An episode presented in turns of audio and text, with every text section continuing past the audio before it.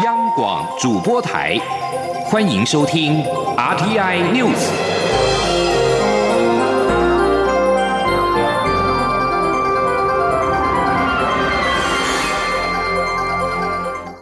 各位好，欢迎收听这节央广主播台提供给您的 RTI News，我是陈子华。中国全国人大会议将审议港版国安法，引发了国际间的关注。民进党中指会在今天针对中国全国两会研析进行了专案报告。兼任党主席的蔡英文总统才是指出，香港情势值得台湾更加的关注。台湾支持香港自治的决心不变，也并无外界所言切割的问题。记者刘玉秋的报道。中国全国人大会议将审议港版国安法，引发港人强烈抗争。民进党中执会二十七号邀请中央警察大学公共安全系教授董立文，以“中国全国两会的研习”为题进行专刊报告。发言人严若芳会后转述，兼任党主席的蔡英文总统听取报告后的才是指出，香港现在正在发生的事情，以至于中国现在的一些作为，确实值得台湾更加关注。而针对香港情势，蔡总统在会中也强调两个原则，包括力挺香港争取自由民主的决心不变，也绝无切割问题。严若芳转述说：“我们对于香港的自由民主。”人权自治的支持是不变的，对于香港人的照顾的决心也是不变的，并没有外界所言的切割的问题。无论情势怎么走，体制如何修改。我们的重点都还是一样。总统在会中也提及，整个区域的趋势确实在这个阶段是相对的复杂。民进党作为执政党，也确实在这些议题上更需要强化思考和研究，这对整个国家未来面对中国挑战都非常有帮助。此外，蔡总统在出席中执会前受访时也强调，台湾会持续支持香港人争取民主自由，也相信香港的民主自由是这个区域和平稳定非常重要的事情。因此，政府会开始讨论如何强化协助香港人。中央广播电台记者刘秋采访报道。而另外一方面，针对中国推动港版国安法引发了港人再度走上街头抗争。蔡总统在今天表示，他和行政长苏贞昌已经达成了共识，将由行政院组专案对港人提出人道救援方案。总统强调，无论现行港澳条例是否调整，台湾照顾港人的决心不变。另外，陆委会也在下午表示，行政院将会依照蔡英文总统指示，成立人道救援行动方案，则由陆委会积极演绎、统筹规划。整合跨部门的意见，而相关的专案规划在核定之后将会紧速的对外说明。另外，香港立法会在今天恢复对国歌条例草案进行二读辩论，有反送中的网民号召五二七。大三罢，并且包围立法会，扬言要瘫痪交通。而香港警方也在中环皇后大道中以及云贤街一带释放了胡椒球枪以及催泪弹，驱散人群。皇后大道中的商店是纷纷暂停营业。截止到下午四点左右，警方已经在中环、铜锣湾以及旺角等地以非法集结为由拘捕了大约两百四十人。而对香港情势的发展，美国总统川普在二十六号表示，若中国的镇压意图。持续发展，香港可能失去全球金融中心的地位。他并且承诺在近日会提出很有意思的回应。而依据美国法案，美国若认定香港人权受到侵害，可采反制。而美国联邦参议员也誓言快速拟定法案，制裁破坏香港自治的中国官员，并且希望这些措施能够让北京收手。而这项法案将会惩罚牵制香港自由的个人。同时，针对中国推动港版国安法立法，美国总统川普表示，美方将对此采取有力的行动。而中国外交部发言人赵立坚也在今天表示，对外部势力干预香港事务的错误行径，中国将会采取必要的措施予以反制。中央流行疫情指挥中心表示，台湾在今天在俗称武汉肺炎的 COVID-19 的疫情方面是持续零确诊。总计台湾已经连续四十五天没有本土病例，累计确诊个案是持续在四百四十一例。而随着武汉肺炎疫情的趋缓，交通部长林佳龙在在今天特别携手卫副部长陈时中，带领全台旅游业者展开了七地连线大会师，正式启动了防疫旅游彩线行程。林佳龙也当场宣布，将在七月一号开始正式。启动安心旅游，并且配合扩大国旅补助，提振国旅市场，以作为未来国际旅游的典范。记者杨仁祥、吴立军的报道。台北世贸对面的眷村文化公园二十七号众星云集，包括卫福部长陈时中、交通部长林佳龙，还有各大观光旅游工协会代表都齐聚一堂，并与中彰投、云嘉南、高平、宜花东和北北基的旅游业者连线大会师，正式启动九条三天两夜的防疫旅游行程。中华民国旅行工会全国联合会理事长。萧伯仁致辞时表示，台湾旅游业终于成为全球最早解禁的国家，期待在防疫踩线结束后，尽快展开安心旅游。萧伯仁说：“大家真的憋了很久，我们这次的口号，我们这次的 slogan 是旅行工会全国动，防疫旅游顺时钟，晴天踩线一条龙。”国民旅游向前冲。陈时中则勉励大家：台湾虽然已经很安全，但是为了将来开放国际经贸活动以及国际旅客来台可能导致的风险，大家还是要落实防疫新生活。他说：“全世界的观光客都想来台湾，那也全世界各地也欢迎台湾人去。可是问题是，他们来之后呢？”好，他们的风险比我们高这么多，那我们到底拿什么来对抗这第二波的疫情？那我们要的就是防疫新生活。林佳龙则是当场宣布，将于七月一号起正式启动安心旅游。他说：“我们在七月一号就来启动第二阶段的安心旅游。那等到七月一号，我们就会啊，以扩大国内旅游这个补助。那这个详细的。”办法，我们会在一周内开记者会，正式的来公布。林佳龙也期许，在目前国门尚未完全打开前，大家积极提升国民旅游的品质，将来即可成为推动国际旅游的典范，甚至成为让世界惊艳台湾的观光亮点。中央广播电台记者杨仁祥、吴丽君在台北采访报道。而至于旅游业者期盼边境管制能够早日松绑，对此陈时中也强调说，台湾安全跟开放边境是两回事，而必须确保万一病毒的入侵，台湾是否有足够的抵抗力。事实上，防疫新生活正是为了要开放边境，跟世界当朋友所做的超前的部署。台湾口罩外销禁令将在下个礼拜一就要解除了。经济部长沈荣金在今天在中央流行疫情指挥中心表示，十四天九片的。口罩实名制仍会持续，在日后如果疫情出现了变化，政府的口罩库存量低于一亿片，就会将每天口罩的定额征用量从八百万片提升到一千两百万片，以确保国人无论如何都能够买到口罩。记者陈国维的报道。武汉肺炎疫情爆发后，我国从一月三十一号起全面征用国产口罩，至今累计征用十三亿片口罩，现有库存约三亿片。经济部长沈荣金表示，国内口罩每日产量从疫情初期的一百八十八万片，到现在可以达到两千万片。随着国内疫情趋于稳定，民众购买需求下降，口罩国家队也完成阶段性任务。六月一号起，除了开放口罩内外销，鼓励口罩国家队进军。国际杯也将让这段期间支援口罩生产的国军逐步退场。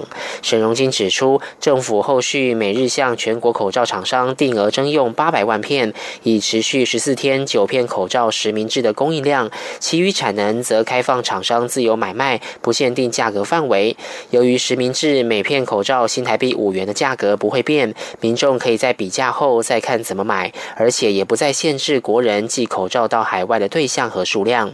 沈荣金提到，万一疫情有变化，每日定额征用量也设有弹性调整机制。万一低于一亿片的库存的时候，那我们就会从每日征用量的八百万片改成为到一千两百万片，都已经跟厂商沟通完毕。沈荣金说，为了确保口罩外销品质，经济部将针对口罩原料稳价稳量，并责成标准检验局、工业局、贸易局与纺织产业综合研。研究所合作，在不影响厂商出货的情况下，对口罩产品随机抽样、快速检验，做好品质把关。中央流行疫情指挥中心指挥官陈时中则提到，统计五月十一号到五月二十四号第七波口罩实名制，全国共有两百九十七万人付款完成。五月二十五号起的第八波，则只有一百八十五万人购买。六月八号起的第九波，目前更仅剩二十六万人预购。所以他相信各地买口罩的排队之苦将能逐渐过去。中央广播电台记者陈国伟台北采访报道。行政院在七月将推出振兴券相关的规划已经进入到最后的阶段，在电子支付以及信用卡领取振兴券优惠的设计上，为了刺激更多的经济效益，诱发民众来消费，幕僚们也是绞尽脑汁思考多元的回馈方案，希望让民众有感，更乐于振兴经济。记者王维婷的报道。武汉肺炎疫情爆发后，我国从一月三十一号起。各界瞩目振兴券规划内容，行政院和相关部会连日来密集召开会议，讨论细节规划。本周向行政院长苏贞昌报告后，正式定案。振兴券分成实体券与电子版两部分，民众花费新台币一千元可以获得三千元的振兴券，其中两千元的优惠额度由政府负担，民众可持健保卡网络预购实体券，并于超商取货或直接到邮局购买实体券。至于电子版的振兴券，在信用卡、电子票证和电子支付的优惠回馈细节，则还在设计中，尚未定案。根据了解，电子版的振兴券采取消费累积满三千元，给予两千元回馈；信用卡和电子支付都是采取这个精神设计，电子票证则会透过记名制度发放。不过，为了进一步诱发民众消费动机，幕僚发想多套回馈方式，希望刺激民众消费，创造最大的经济效益。行政院发言人丁仪明二十七号受访时表示，行政院指示公股行库配合电子版振兴券，在信用卡或是台湾配加码推出优惠，鼓励民众消费。丁仪明说：“有我们有请公股银行啊，还有一些只要是国营事业可以加码帮助的，呃，加码再加价的，比如说他可能你可能刷公股行库的三千元，我就在上送你几百元。”丁一鸣表示，振兴券于七月暑假时使用，就算六月七号疫情解封，也不会因此提前推出。他说，行政院希望搭配暑假出游潮，民众出游旅游消费，造福小商家，制造加成效果。若提前在暑假前发放，可能都会花在民生物品或是奢侈品的消费上。中央广播电台记者王威婷采访报道。而另外，兼任民进党主席的蔡英文总统在今天出席民进党中执会的时候受访表示，希望透过振兴券的使用，让消费有乘数的效果。因此，他也期盼把消费券设计到最好，能好领好用，也鼓励大家多消费，这是政府最重要的目标。在外电消息方面，中国再度增兵达达克中印边界，印度总理莫迪在二十六号主持了国安会议，讨论相关的局势，在会中。提及除了增兵边境、拒绝现状被改变之外，也将透过政治外交管道来寻求解决这次的危机。由于中印边境局势紧张，莫迪在二十六号的时候召集了国安顾问多瓦尔以及国防部长辛赫等官员，举行了高层级的国安会议，讨论中印实际控制线的情势。同时，报道引述没有具名的消息来源说，在这场的会议当中，劝中国的军队已经深入印度所认。定的领土三到五公里，印度坚决捍卫自身的利益，拒绝现状遭到中国解放军的改变，并且将以实力跟自我克制来面对中国的挑战。且由多瓦尔以及辛赫密切监控局势的发展。此外，为了跟中国部队抗衡，印度的陆军也调派以达拉克为基地的三个步兵团，而每个步兵团大约是一万到一万两千人，到中印冲突对峙点来部署。不过，印度官员强调。印度正寻求政治外交介入，以解决这次的危机。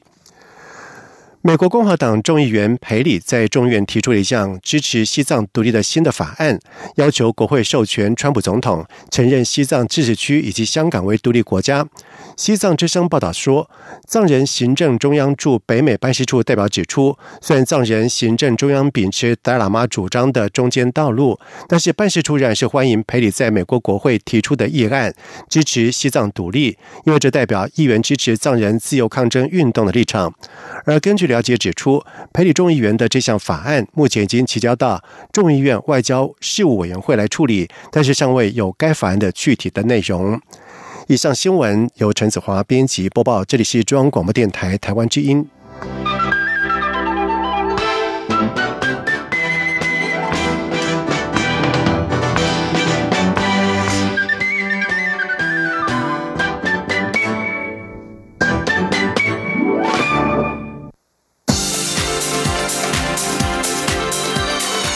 这里是中央广播电台台湾之音。欢迎继续收听新闻。现在时间是晚上的七点十五分，欢迎继续收听新闻。随着武汉肺炎 （COVID-19） 疫情的趋缓，中央流行疫情指挥中心也预告，从六月七号开始，民众参与各项活动将不再有人数的限制。而故宫北院一楼大厅在最近也重新改装完成，结合了科技跟人文，打造长十二公尺的文物互动导览墙，希望吸引民众入场。不过，故宫院长吴米察也强调，同一个时间内容留人数还会有所控制，谨慎为上。记者郑祥云、江昭伦的报道。台湾进入后疫情时代，随着指挥中心预告，六月七号起民众生活大解封，故宫也做好准备，重新迎接国内民众造访。故宫二十七号就宣布，北院导览大厅重新换新装，打造全亚洲最大的文物互动导览墙，要让民众可以透过手指触碰文物图片，就能近距离欣赏故宫文物。乾隆皇帝非常珍爱的一个两层的套品，它也是一样，碰碰上面，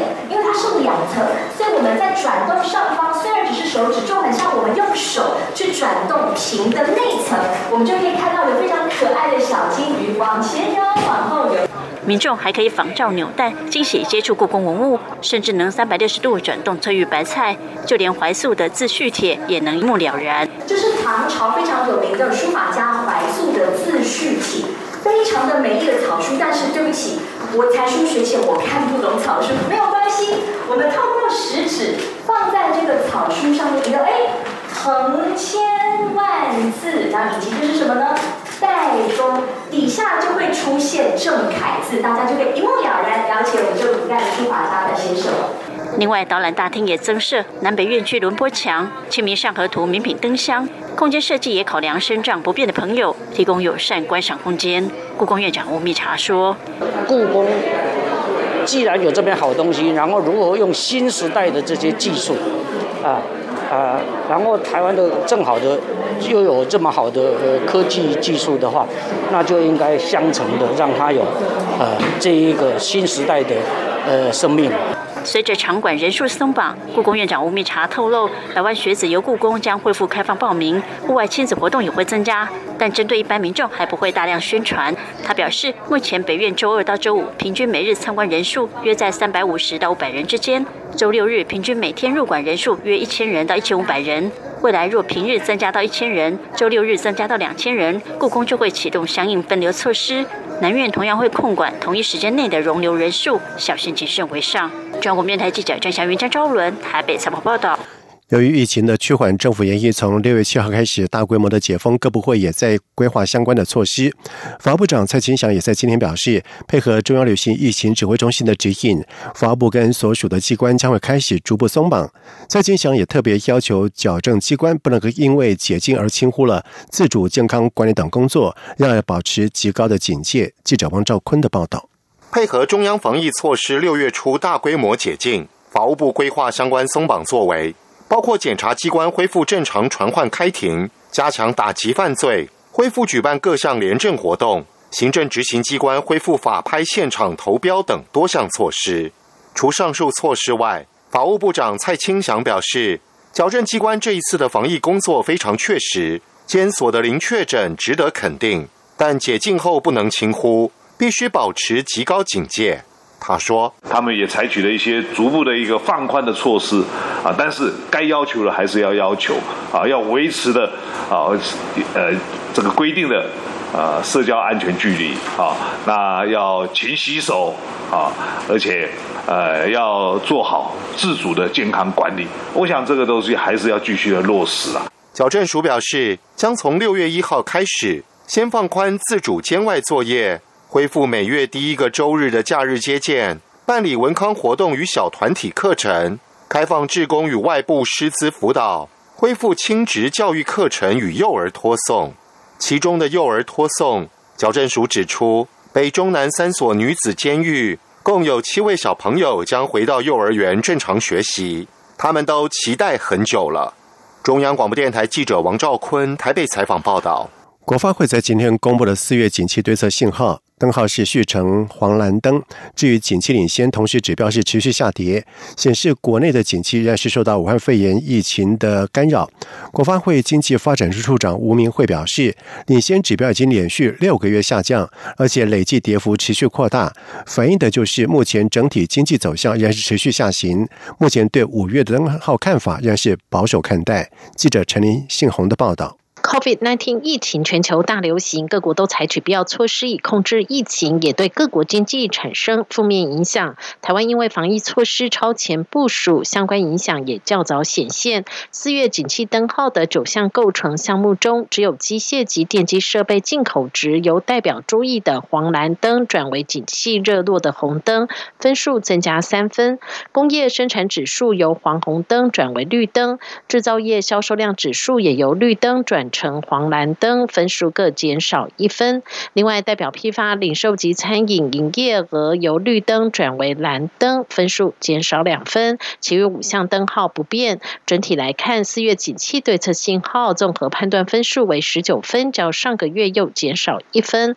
灯号续成黄蓝灯。值得注意的是，景气领先指标中仍有六项持续下滑，包括外销订单动向指数、制造业营业汽油测验点、实质半导体设备进口值、工业及服务业受雇员工进进入率、股价指数、建筑物开工楼地板面积等。国发会经济发展处处长吴明慧表示，这也显示经济持续往下行。吴明慧说。看到那个领先指标哈，它现在是累计六个月的下降，然后它累计的跌幅是六点九二 percent 那所以目前看到这个这个还在持续的下跌嘛，所所以我我想它反映的就是我们可以看到整个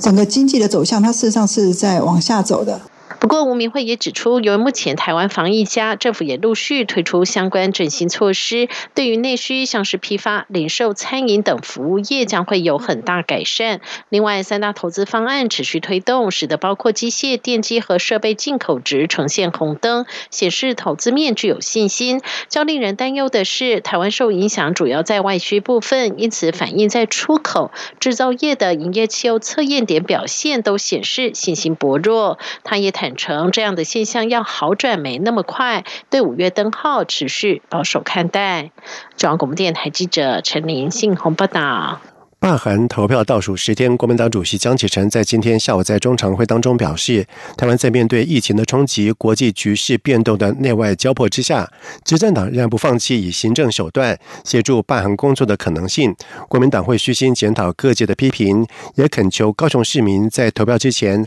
重新思考是否的努力跟成绩，再给韩国瑜一次机会，延续高雄的幸福。记者刘品希的报道。国民党主席江启臣二十七号下午在中常会中发表谈话。他指出，美陆对峙竞合的局势显然将在疫情过后更加明确。香港局势变化也牵动两岸互动，此刻更应该是朝野共同面对世界变局的关键时刻。但朝野间的互信却因为罢免高雄市长韩国瑜的动作越显薄弱。台湾社会持续虚耗空转，对立激化，绝对不利于因应快速的国际局势变化。但执政党在目前内外交迫中，仍不放弃以行政手段协助罢韩工作的可能性。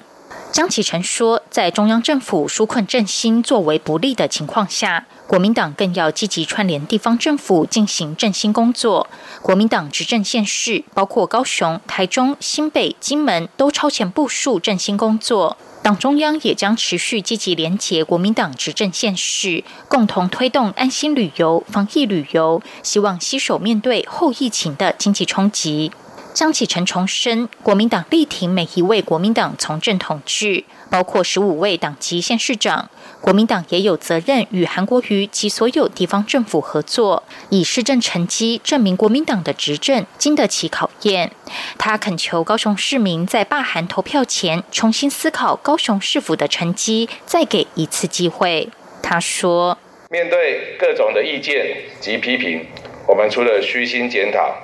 也要再次恳求高雄的乡亲投票前重新思考，是否团队的努力跟成绩值得您再给一次机会，继续延续高雄的幸福。谢谢大家。”此外，对于行政院初步规划以新台币一千元购买三千元面额的振兴券，江启臣质疑这让人分不清是商业促销还是政府的振兴政策。他指出，马政府在金融海啸时期发放消费券的做法才是最实质的振兴。国民党人主张透过每人发放六千元现金，以刺激消费。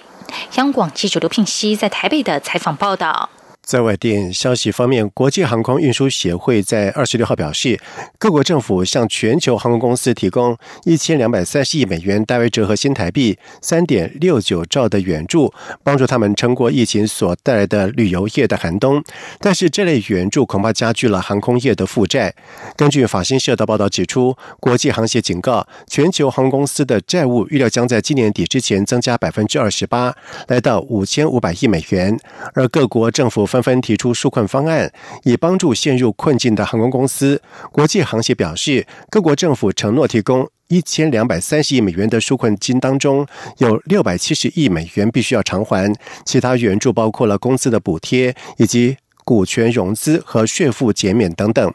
国际航协也强调，获得援助的区域存在明显的差异。北美航空公司获得承诺的财务援助占了二零一九年总营收的四分之一，欧洲是百分之十五，亚太地区是百分之十，但是非洲跟中东只有百分之一点一，南美洲更只有百分之零点八。在政府没有提供足够援助的国家，已经有航空公司宣布破产，例如像是澳洲、英国、意大利、泰国跟。土耳其，接下来进行今天的前进新南向。前进新南向。